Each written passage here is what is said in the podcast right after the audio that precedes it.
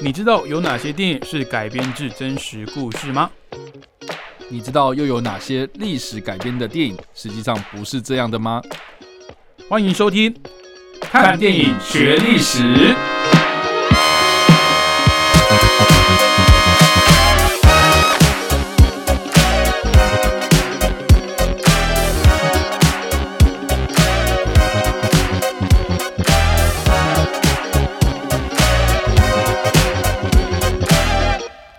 Hello，各位听众朋友，大家好，欢迎收听《看电影学历史》，我是主持人伟杰。我是主持人叉叉 Y。好，那我们今天要介绍的历史事件呢，是一九七九年十二月二十五号的苏联阿富汗战争。那可不可以先请叉 Y 跟我们解说一下，哎，这场战争到底在打什么？你是不是在我介绍这个东西之前，你是完全没有听过这场战争？到底对，只要是我直接丢给你的，都是我不知道的。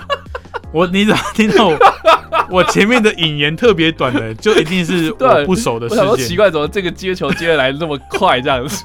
幸福来的这么突然，没有吧？好，一九七九年，这个大概我们已经做了那么久节目，哎，伟杰要帮我们补充一下，说一九七九年你会觉得说啊，这这一年到底世界的局势是发生什么事？就是冷战啊，对，冷战，冷战已经接近尾声了吧？没错，这嗯其实也是关系到冷战的一个嗯局势，因为其实冷战是一个大一个算是一个呃，算是就一个世界的尺度来说的话，它其实是范围蛮广的嘛。嗯对对对，它牵扯到这个世界各国的一个局势这样子。嗯，对，而且冷战也不是说什么哦，我们从几年几月几日开始，然后就是冷战开始嘛，我们只会说个时期啦。呃对，就是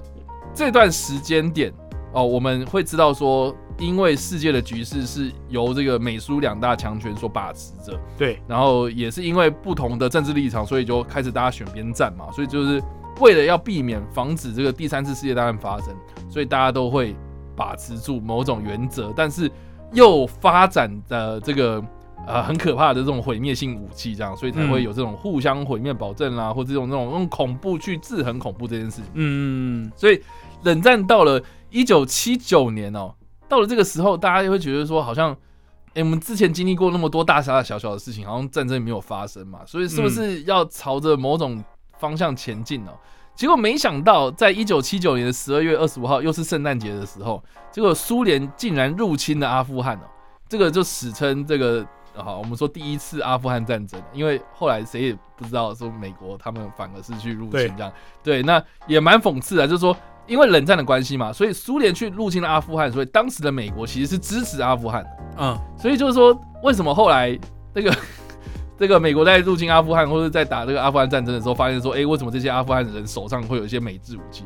其实都当时是美国人去提供他们的嘛。嗯哼，对，那好了，我们说回来，就是说一九七九年当时发生什么事情呢？呃就是说这个苏联入侵阿富汗的这个背景其实很复杂。那起因是这个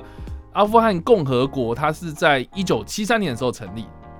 那因为它的地理关系或是它的政治立场哦，它其实是比较亲苏联啊，所以当时这个苏联所扶持的这个执政党。跟当地就是阿富汗当地的这个反对派人士发生的一些激烈的冲突哦，所以才导致说苏联他就借口说，哦，你们国内发生动荡没关系，苏联老大哥来帮你，所以他们的开始就是派兵前往这个阿富汗进驻，嗯，所以后来才引发了这个大规模的战争哦。嗯，那这件事情其实是发生在就是说一九七九年十二月二十五号这一天开始，苏联就派兵过去了。啊，大批的这些苏联的空降部队啊，或是这种地面部队就开始入侵阿富汗哦，然后嗯围攻当时这个执政的党派。嗯，然后当时的这个阿富汗执政党叫做人民民主党啊，其实那个名字应该就知道说它也是共产党分支嘛，哦，就等于是说其实是苏联当时扶植起来的嘛。然后当时的这个总书记啊叫做哈菲佐拉阿敏，我们叫阿敏哦。那这个阿敏呢，其实下场很惨，就是说他在两两天之后，因为被围攻嘛，被围攻之后，然后就是被这些旁呃这个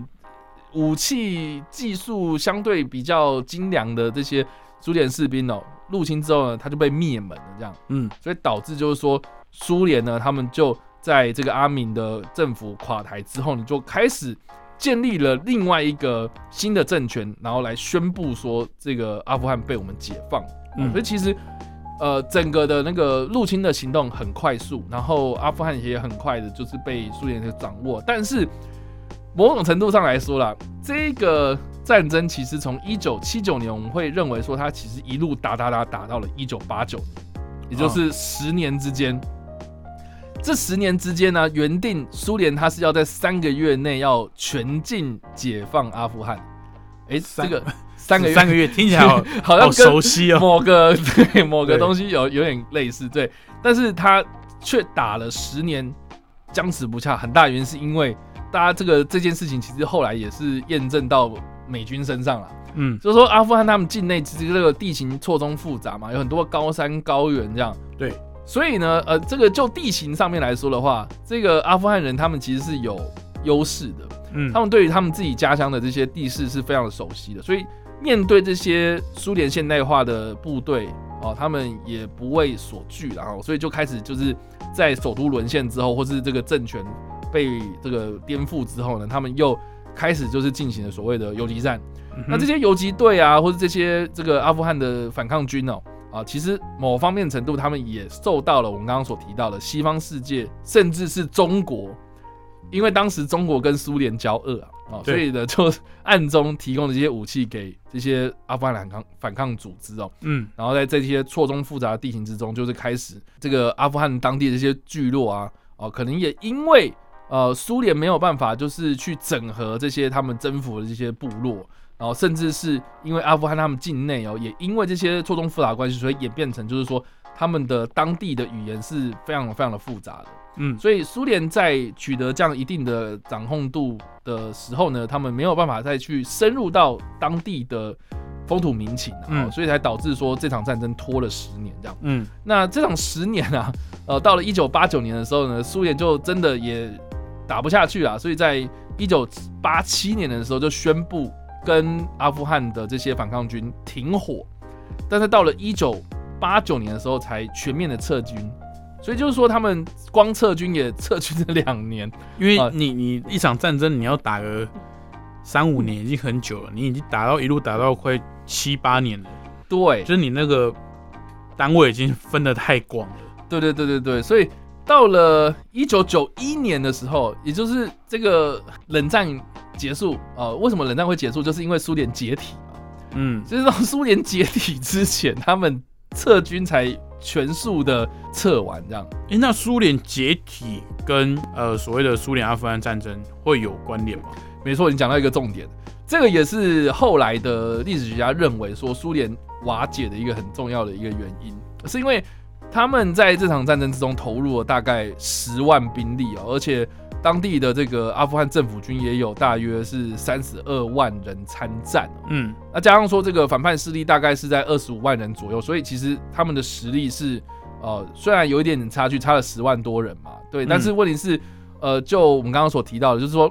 你不是在跟这个反抗势力对抗啊，你是加了欧美外挂的反抗势力在跟他对抗哦，嗯。所以其实就苏联官方的统计，他们大概是有两百多万人。就是平民啊、军人啊、阵亡的苏联士兵啊、圣战士啊等等这些所有人统计起来，大概是有两百多万人死亡哦。嗯所以其实这个就规模来说啦，这个对于苏联的国力来说也是消耗很大。嗯，嗯，那这样说，其实大家有知道一件事情，就是说苏联他们其实是一个呃蛮有趣的一个组织哦，就是说他们他们是有很多的呃什么什么像像乌克兰，它其实也是一个国家，可是它是属于苏联的一部分。对对对对，就是说，呃，像乌克兰他们就是农业很发达嘛，所以他们这个国家它就是专门去产农业，你就是给我吃的东西。嗯但是其他的什么苏联国家，他们可能就是就是在这个联邦之中啊，在这个体系之中，他们就是说，哦，我产我我产矿产，嗯我我这个国内很很有矿产资源，所以我就开始就是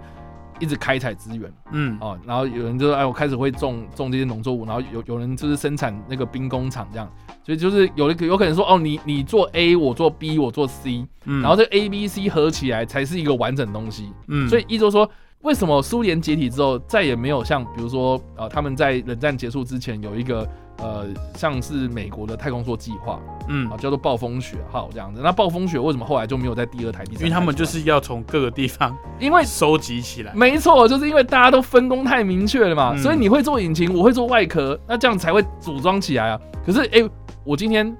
一旦瓦解了，呃我什么都不会，我只会做引擎啊。就哎，就像你说引擎怎么怎么用？就像我们玩那个《世纪帝国》那种沙盘游戏，哎，没错没错没错就是错，我我啊我这个单位我只砍树，好，那你不给我伐木场，我就是砍不了树，或是我这个东西就是需要呃木头多少来来做，可是你木头不够，那你也没派人去做木头，那你也没办法去进口进来，那你这个东西就是做不了。没错。所以其实某种程度上面来说啦，就是说苏联他为了要去维持这场战争，所以他就调派了很多这种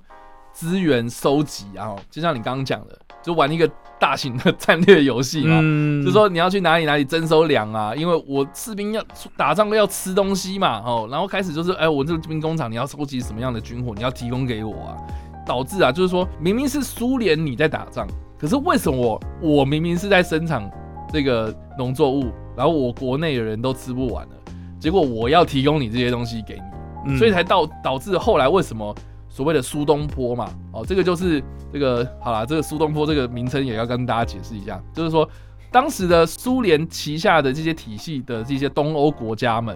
他们在这个一九八零年代末期的时候就开始有一些民主浪潮出现。了，呃，就我们要追求这个民主自由化，我们政府要进行改造，我们要嗯。朝着这个自由民主的方向前进啊，而不是嗯像什么哎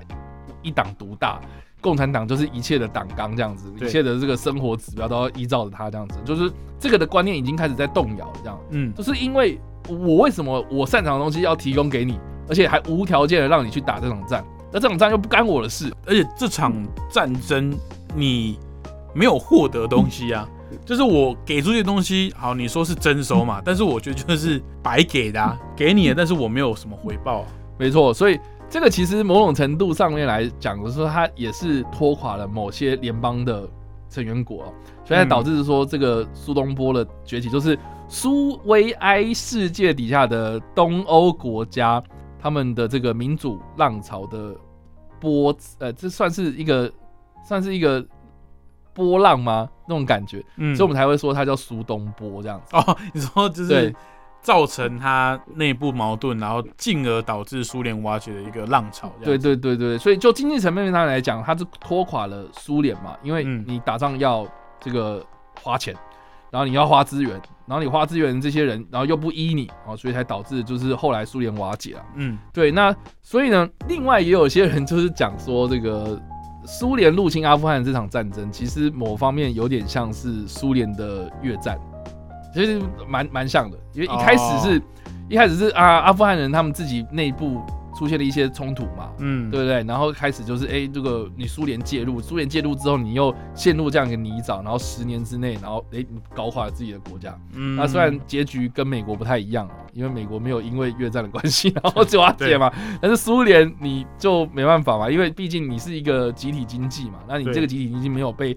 妥善的去维持稳定，我们所谓的维稳啊，那你你接下来的这个后果你就是这个样子这样。嗯所以其实，呃，某方面程度啊，就是说，这个阿富汗当时是有被很多的欧美国家所支持，嗯所以也才造就了为什么后来这个阿富汗这个国家对于外来的协助都非常不信任，因为你一开始是我们投靠苏联，然后苏联你挂不住，然后结果你还入侵我，对不对？然后后来这个美国说你要来帮我，然后来什么反恐任务有的没的，然后到最后面。嗯你扶植了一个软趴趴的政府，然后结果哎、后来还不是一样被这些神学士啦，什么什么呃给掌控住这样子，嗯塔利班这样。所以其实这个说起来啦，哈，就是说历史不断的在重演啊，我们要从这个历史中学到教训啊。我觉得苏阿战争啊，也是一个我觉得值得学习的地方，因为就我们刚刚这样描述下来，你觉得某些程度就是不断的在上演类似的情节嘛？就是没没，你刚才讲，我都一直在看，说这是一九七九年的事吗？，对啊，这个是一九八九年的事吗？不是两千年初也有发生过类似的事情？我觉得甚至是二零二二年啊，哎、是苏联，哎、不是苏联啦，俄罗斯啦，俄罗斯去入侵了乌克兰，对老习惯了，改不掉。对啊，你看他当初也不是打的是说什么我们要维护啊、这个说什么啊，想要脱离乌乌克兰这些亲俄的这些呃省份吗？嗯我们要去特种作战，哎、特种到现在不知道发生什么事情嘛？是啊对那我们节目播出之后，我不知道这场战争到底怎么样的演变了，但是很明显嘛，就是说俄罗斯你入侵人家，然后结果你自己准备又不周，然后你又不懂得当地怎么样，然后你又要去征收这样子，这个人在在在征兵什么的，搞的就是说你国内自己的声浪也有也有这种反对声浪出现这样。其实就最近啊，这个国际媒体的观察、哦，其实俄罗斯的内部哦，他们的民众对这场战争呢，其实也是有一些比较极端的控诉哦，甚至是当着呃镜头的面前呢，去指责普京说不应该继续来执行这个战争哦，就不只是呃最近征兵的这个动作而已，包括他们国内的一些物价啊、一些民生的东西，其实也跟着涨价哦。你自己去打人家的国家哦，仗着一个呃你是正义的哦，你是对的这个旗帜去侵略人家，然后导致你自己的国内民生非常的糟糕，然后又导致欧洲的列强哦去抵制你啊，去制裁你。那甚至呢，你现在哦要搬出这个征兵的政策的时候呢，这些呃适合服役的这些男性哦，纷纷的都逃离了你俄罗斯的国土。那也最近啊导致他们要离开俄罗斯的的境内的这个机票呢，非常的贵哦。你光看你这些民众的现象，就知道说你这场战争到底要不要继续打下去了。嗯，第一个，你的目的哦，你出兵、你出战的理由呢，得不到国际的支持哦，你你以大欺小嘛。那你觉得你有正当的理由出兵，但是国际上都不支持你这样的行为。那其实从今年二月打到现在哦，在呃今今天是礼拜五嘛，在礼拜三的时候呢，其实刚好满三百天哦。这个战争呢，很有可能会打到呃明年度，甚至是呃一年以上的时间哦。那乌克兰的总统呢，泽文斯基在日前也亲自到这个美国白宫去跟美国总统拜登会见哦。那也在现场呢有进行了演讲，而且美国也承诺会持续的提供必要的这个军事援助跟金援啊，提供给乌克兰做使用。所以这场战争呢，不止导致俄罗斯的呃内耗跟自己政局上啊，不管是鹰派鸽派啊，或者是这个普京想要巩固自己的势力所造成的一些纷争之外呢，哦，你现在把你俄罗斯产的天然气直接切断哦，因为欧洲制裁你嘛，呃，欧盟制裁你，那你要有反应哦，你要要反击，那你现在把天然气给切断，那现在节目播出的时间刚好是台湾寒流的时候，那台湾寒流呢，可能就诶、我们外套穿厚一点哦，这个呃衣服穿多一点这样子，但是欧洲的这种的冬天啊，我们套一句呃《权力游戏》很经典的台词，叫做“凛冬将至”嘛。那你影响到了呃欧洲最基本最基本的这个暖气供电的问题哦，因为他们的冬天呢可能是零下十几度、二十度的、这个出门都要先铲雪，你的车子才出得去哦。那晚上你室内啊不开暖气呢，可能也是真的会冻伤，或者是真的没办法睡觉，没办法最基本的生活、那现在当然这个疫情呢，已经世界各地都已经慢慢的趋稳下来了哦。那就是要着重经济复苏的各项发展。那你在现在这个时间点哦，踩得这么硬，硬是要执行这一场大家都不看好的战事的时候呢，那势必之后呢，国际会采取更极端哦，这个更强烈的手段来制裁俄罗斯哦。那这场战争到底会怎么演变呢？其实我们各位听众朋友呢，也可以继续的观察，就是拭目以待啦。那前一阵子那个不是有飞弹误射，被人射到波兰去嘛？对，人家都说那个波兰那个那个创伤症候群又要发作了，就是嗯关我什么事？然后又又把飞弹打到我这边来了，感觉整个北约也很紧张了。嗯，所以我觉得这个俄罗斯也好，或者是在之前解体之前的这个苏联也好，其实他们有时候这么这么有经验的一个军事大国，为什么每次做的一些决定都会让全世界捏一把冷汗？好，那今天这一场战争，叉叉 Y 有没有什么电影可以推荐给我们听众朋友的呢？好了，其实有蛮多的阿富汗战争的电影哦，就是在讲苏联这件事情啊。我不是说后来的那个美军的啊、其实其实蛮多的。老实说，尤其是这个美国，他们很喜欢拍啊，很大的原因是因为他们就是在旁边看笑话嘛，就是洗脸啊，洗脸他们啊，说啊都是你们吧，你们自己活该啦，硬改啊那种感觉哦、自己玩砸了。所以 我不太推荐像比如说像那个兰波第三集就是在讲这件事情嘛。啊哈，你你知道这个吗？我知道这个。兰对，兰博第三集就在讲那个啊，最后面我觉得我觉得还蛮讽刺，他最后面那个字幕在跑的时候还跑出来说献给呃献给勇敢的阿富汗人民这样子。有我的记忆回来了。对 对对对，那我觉得这部片很讽刺，很大的原因是因为后来美国去打阿富汗嘛，对对，所以到底是献给谁这样？嗯，所以我们的这种电影我就不想讲了。但但是这部片叫做《入侵阿富汗》，我觉得它虽然是美国出产的电影，但是它的故事我觉得很特别。它是一个在以色列拍的，算是以这个阿富汗战争为背景的电影。然后他的导演叫做凯文雷诺斯。那这个导演呢，他很喜欢做一件事情，就是说他跟凯文科斯纳合作。OK，但是这部片里面是他唯一一部少数就是没有跟凯文科斯纳合作的电影，这样子。对，那这部片我觉得很特别，是说，我记得我小时候看的时候，我就印象很深刻，是因为他的故事是在讲说，在阿富汗战争期间，就是嗯苏联入侵阿富汗战争的期间，然后就是有一个苏联的战车部队的一个指挥官，嗯然后他开了一辆这个 T 五十五这样子，那这台战车呢就在山中迷路了。就没有人知道说他从哪里来，也没有人知道说他要去哪里，只是说他在山中迷路了。结果呢，他跟其他部队失去联系之后呢，他们就遇到了这些阿富汗的反抗军这样子、哦。然后呢，这个指挥官呢就就是要带领大家要脱离险境啊。结果呢，他底下有一个苏联的士兵哦叛变，哦，就是逃走了这样。然后，然后就就因为他看不惯这个指挥官做了一些事情，所以他就、他就被这个指挥官所逼走。嗯，然后逼走之后呢，这些阿富汗的人民们哦，这些反抗军们就就觉得一开始就觉得哦，怎么一个苏联人来我们这边这样子，然后就是有点想要把他绑起来或干嘛。可是呃，这个也蛮有趣的。后来在那个《红翼行动》这部片子里面，其实有呈现到，哦就是说就是说阿富汗他们当地有一个习俗是，你你对于投降的人要把他当做是自己的家人对待。他如果哦讲说我投降了。你不能动他，你就不能动他，而且你除了不能动他之外，你还要照顾他，你要给他吃的东西，你还要就是把他当家人一样照顾就。待之以礼。这对对对对对对，所以他在里面就是讲了这句话之后，然后这些人就说：“哎哎哎，他他讲这句话，那我们就要开始就是啊，给他吃的，给他这好的这样。个这个是阿富汗他们的，算是他们的习俗。对，这个是真实的。呃，OK，对，这个这个他他后来那个《红衣行动》里面也有，就是那个马克华伯格是不是？对我我麦特戴蒙啊，是马克华伯格，马特华伯格。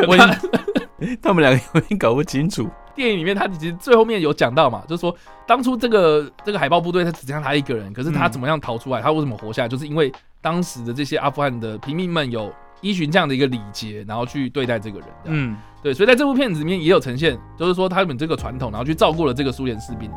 在这个是这个苏联士兵呢，因为他跟这个指挥官是有冲突的嘛，所以他反而就是帮这些阿富汗的民兵们，就是一起去对抗这一个这个开着 T 五十五的坦克的这个指挥官这样子，啊所以就最最后面变成是呃他去帮忙这些人，然后去打这个战车。那这部片我在第一次看的时候，我看到这个名称，我就觉得说很普通啊。很普通，很单直白啊，很直白，就是讲入侵阿富汗嘛。但是他没有，应该说我小时候我在看这部片的时候，我不知道他是在讲阿富汗战争，因为我不知道那个历史背景嘛。然后这部片它的英文片名叫《The Beast of War》，就是战争中的野兽啊。啊，它是它是指说这个 T 五十五就像是一个野兽一样，在嗯，这个呃这个阿富汗的地形之中穿梭，然后很然后有强大的火力嘛，然后对于这个阿富汗人民来说的话，它就是一个野兽来征服我们那种感觉。嗯，就是这个叛逃的这个苏联士兵怎么样带着这个阿富汗的民兵们，然后去对抗这个野兽，是这整部片我觉得蛮精彩的地方，嗯，因为它呃秀出了很多这个 T 五十五这台坦克的一些性能。啊，比如说它的什么同轴机枪啊，然后它的这个、呃这个车上的一些武装啊，然后或是它的破坏能力等等，就是在这部片子里面就可以展露无遗啊，所以。嗯。我觉得他的故事很简单，基本上就是在讲一个叛逃的故事嘛，然后再讲说他怎么样去返回，呃，这个反击这个这个讨厌的指挥官，然后一方面他也是呃这个从这个苏联的士兵，这个叛逃的苏联士兵，然后看到了阿富汗人民的生活这样，嗯，所以整部片它的故事很紧凑，然后电影哦，电影我觉得它也是提供了一个我觉得有别于过去好莱坞电影里面他们很喜欢去丑化苏联啊，或者去歌颂阿富汗人有多可怜这样子的一个风格。其实这种电影现在看起来真的超级讽刺。很讽刺啊我，觉得，呃，当然，因为他的电影是一九八八年嘛，嗯，在那个时候，当然我们没有，我们刚刚讲说这个战争打了将近快十年，对，因为到一九八九年的时候才停战嘛，所以就等于是说完全撤兵嘛，所以等于是说，这部片在那个战争发生期间拍摄而且还上映的电影。嗯，所以我其实其实我觉得有时候像可能好莱坞会去嘲笑中国大陆他们拍的一些主旋律电影啊，就是嗯。去歌颂哦共产党，歌颂这个厉害我的国，习近平对习近平的这个伟大，或者歌颂我们之前这个抗日神剧的等等手之类持鬼子吗？对，但是很多时候哦，这个美国自己拍出来的东西，这个还不是政府出资哦，这就就是我们常讲的，在好莱坞电影里面会看到的这种大美国主义嘛，就是美国人来了，我们是正义的一方，我们是世界警察。哦，他他不会这样这样的，他不会自己这样讲，就是我们是站在和平的一方，我们是在帮助你们的、哦。嗯。但其实他们用的一些手段呢，其实就是战争了，其实就是变相的监控。那他们其实也是另外一个比较文明的强权而已哦，比较也不是说比较文明啊，这个左派右派的这个思想不一样，然后嗯。它是比较相对开放啊的一个资本社会而已，所以我觉得这些强权呢、你说中国也好，美国也好，然后苏联也好，其实他们所做的每一项决定，所有的外交策略都是对于当时的他们认为啦，当时他们自己认为的利益最大化去做的决定嘛。那很明显，这个苏联呢是当然这个错误率比较高一点，那他们也没有太多的这个容错的空间哦。像这种战争，尤其是在这种这个远距作战哦，距离拉到国境外，而且拉到这么远，然后要做这么长期的战争，就算是像苏联这样子的大国呢，也撑不住。那最最终的后果就是导致呃间接导致了苏联的解体，那也结束了跟美国长达数十年这个冷战的关系哦。好的，那今天的节目就差不多到这边，非常感谢各位听众朋友的收听。如果想知道更多电影的知识跟背后的趣闻，记得去订阅叉叉 Y 的 YouTube 频道，叉叉 Y 跟你看电影，以及他的脸书粉丝专业叉叉 Y 视觉动物，还有他的 IG 跟 p o c k e t 有很多影评跟一些新闻定期的在做更新，也欢迎大家追踪一波喽。那当然最重要的就是。我们看电影学历史的所有节目呢，都是有在 Parkes 各平台上架的。所以如果现在正在听广播的你呢，哦，平常可能比较少哦 follow 到我们的节目的话呢，也可以直接到各个平台上面去搜寻看电影学历史，就可以直接做线上的收听喽。好，那也真的非常感谢各位听众朋友这个一年来的支持哦。其实，在这个 p o c k e t 上面的收听的呃收听的成效其实不错，大家都也都蛮支持我们的。那希望明年的节目呢，大家可以再多多给我们意见。那我们也准备各国的，不管是历史啊，还有事件，甚至是这个货币纸钞上面的故事呢，我们也在明年的节目跟大家一一来分享喽。那么明年的时段呢，哦，就是都一样哦，就是现在哦。那也欢迎大家也透过 p a c k a g e 的方式呢来收听我们的节目啦。那我们下个礼拜同一时间空中再会喽，拜拜。拜拜。